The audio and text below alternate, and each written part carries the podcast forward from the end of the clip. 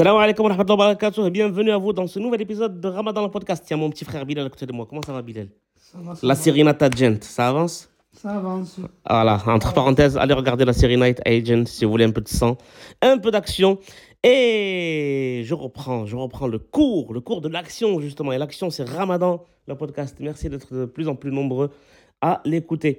On en est déjà à la deuxième semaine, premier jour de la deuxième semaine du Ramadan. Le temps passe ultra vite. J'espère que vous êtes toujours autant motivés.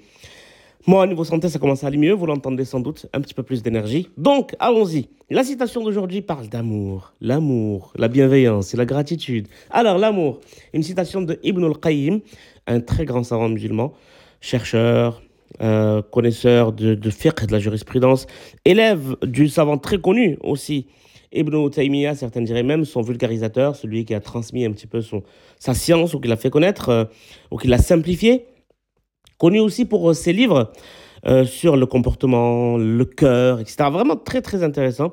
Et la citation du jour dit la chose suivante. Tu es victime de ce que tu aimes. Choisis le meilleur à aimer.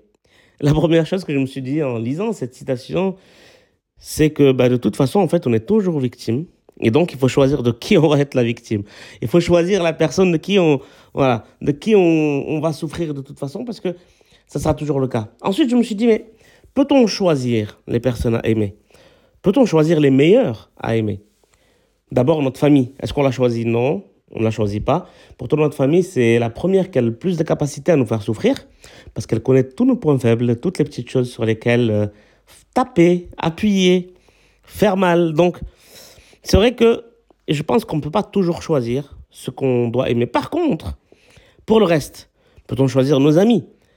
Je pense qu'on le peut, même si, euh, encore une fois, il y a les circonstances qui sont là. Et là, c'est le vieux débat que j'aime bien avoir avec mes potes. Est-ce qu'on est déterminé ou est-ce qu'il y a le libre arbitre? Je pense qu'on a au moins un peu le choix sur euh, nos fréquentations. C'est quoi le genre de personnes qu'on fréquente? Est-ce qu'on a des points communs? Est-ce que ce sont des personnes qui vont nous, voilà, qui vont nous aider, qui vont nous tirer vers le haut Est-ce que c'est des personnes qui vont nous faire plonger Parce que le problème de l'amour, que ce soit l'amour amical ou, l'autre amour, le grand, c'est que nos défenses sont abaissées. Et en quelque sorte, on donne une partie du contrôle sur nous-mêmes à ces personnes qu'on aime. Voilà ce que je peux dire sur cette euh, citation qui date de plus de 800 ans, comme quoi l'amour et ses effets, on ne l'a pas encore étudié. Et d'abord, l'amour, est-ce que ça existe?